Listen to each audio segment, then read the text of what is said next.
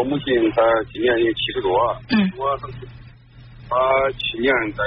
郑州检查郑大医院检查才是肺癌，肺癌当时医生说保守治疗吧，不能做手术，嗯嗯嗯，呃，不能做手术，年龄大，这个后来她今年这辛苦的我，这个药，但这药也比较贵，但是这个药的效果也比较好，嗯，一直吃这个这都快一年了，嗯，八十个月，他一直怀疑怀疑他是肺癌，嗯，还有问人家就促进他去郑州去领药去了，一共去领药去呀，人家给他大体上讲的是这肺癌，怎么怎么着，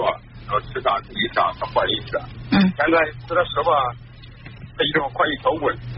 你跟他说吧，怕他有这样压力，以后不知道怎么给他解释。嗯，你平时你母亲是一个比较乐观的人，还是一个比较悲观的人？他心情是，他也是他也比较乐观的，心态好，他比如说心态好一点。呃，心态好。呃，平时你你觉得他那个，比如说在生活当中，家里如果说遇到一些什么事儿啊，他自己的这种抗压能力怎么样？他要说也，呃，他一般也是他比较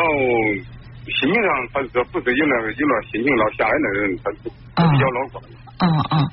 如果是这样的话，我觉得找个合适的时间，可以跟老人来说一说。因为如果说他平时本来就是一个比较呃悲观的人，或者说情绪上容易抑郁的人，可能这个事情会加重他的病情。但是如果说他本来也是一个比较乐观的，什么事不往心里去的一个人，而且他现在其实是已经猜了猜到个七七八八，或者说猜到个四五分了，就是他这个情况哈，就因为每个人对自己的身体情况，他都会有一些呃比较敏感的。如果说他已经猜到了，硬要去瞒，可能老人心里也是不舒服，是吧？倒不如说告诉他，呃，让他自己啊，就像我们说的，这个头上一直悬着一把宝剑，他一直不落下来，你可能就一直觉得很焦虑。他真的是掉下来了，砸着肩膀，肩膀伤了我，我我我给肩膀上这个伤口愈合，包扎包扎，是吧？就是砸着哪儿，我我我治哪儿就行了。但是一直悬在上面，它不掉下来，人那种紧张的状态反而是更加的难受。所以我觉得，你因为母亲也七十多岁了，综合考虑一下，她这一生就是他在遇到一些重大的事件的时候，他的这种情绪稳定情况怎么样？如果还不错，其实说实话，我觉得大部分的老人哈，七十多岁，他经历了这一生的风风雨雨之后，到了这个年龄，可能真的是遇到一些事情，他会表现的比年轻人更加的淡定，更加的有承受力。那这个呢，也是我呃我。我的一位朋友吧，我的朋友他在前一段时间，他也是他母亲也是单身一个人，就是很早父亲就不在了，他母亲一个人，但是他才四十多岁，然后前一段时间就查出来也是有有一个不太好的肿瘤，他当时特别害怕跟他母亲说，因为他害怕他说了以后母亲心理上承受不了，因为嗯。他还很年轻，而且母亲只有他这一个孩子，可能在心理上会觉得担心。但他后来说，他真把这个事情也是一点一点的、慢慢的去跟母亲说了之后，母亲表现的比他想象中要坚强乐观的多。那是那么我们我们几个是这个这类似的吧，都在外边。他我父亲跟老母亲他们在家，想着叫他跟我一块住吧，他他不出来，他就在农村，他不往城。嗯，呃，他不，他不喜欢。一块儿，这个想想会会好一点。他们两个在家子，想着说这个比较不同嘛。嗯嗯。他他现在他老是不想进到了这区里面。那就让他住他自己喜欢住的环境。到这个时候不要去强迫他，因为所谓真正的孝心是让老人选择他喜欢的生活方式。你看有一些有一些年轻人孝敬老人，把老人家里的就是他们认为破破烂烂的老家具、老家什全都给扔了，然后买新的，但老人心里就觉得很难受。前两天还有一个朋友在说这个事儿，说自己自己家的这个亲戚就是一个表哥，呃。把他那个姨家他姨的这个老就是老物件全都给扔了，然后换了一套新家具。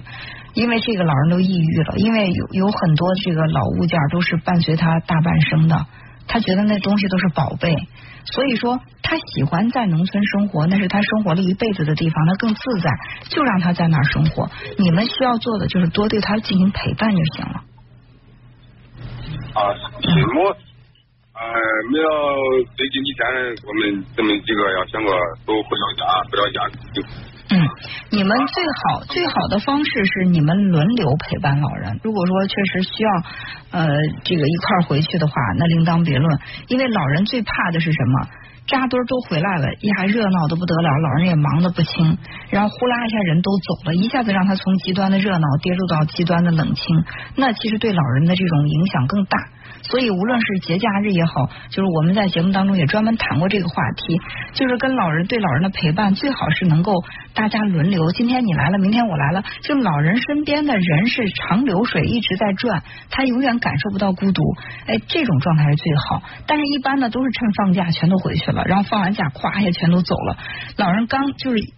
假期结束那几天，对于很多很多这种空巢的老人来说，是他们最难熬的。一下子从那种热闹的沸腾的那种状态，进入到冷冷清清的状态，我们大家都能够体验一下，那种感觉肯定不好，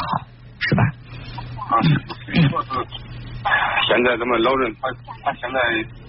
他怀这个病，他他他心里一个小纠结着，我还在那活几天呢。哎，我觉得这个这个。说实话的，为什么说现在就是你得了这样的病以后，就主要是调情志呢？就是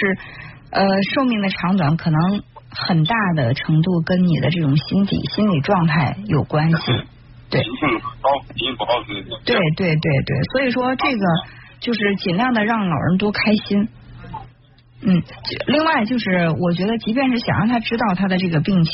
也不要很突兀的告诉他，可以慢慢慢慢的一点点渗透，找合适的机会，让他一点点的去接受。害怕的不要就是很突然的一下子告诉他这个事儿，呃，可能他还是在心理上会受到的冲击太大，好不好？嗯，这个什么上上。怎么怎么给他说合适？现在这这个毕竟咱这个哎，我觉得是这个说怎么说合适？你比如说可以说一下这个，多说一点，比如说谁谁谁得了这个癌症，大夫说活的时间不会太长，哎，结果人家自己调整调整，人家还挺健康的。现在就是多讲一些类似这样的积极的正向的这种例子，然后慢慢的去渗透。他如果说真的问了，那我是不是？那这个时候你再去告诉他，如果他不直接的问，呃，那我感觉也没有必要去很严肃的把他叫过来去跟他说这个事儿，一切取决于他自己，好不好？好那就这样。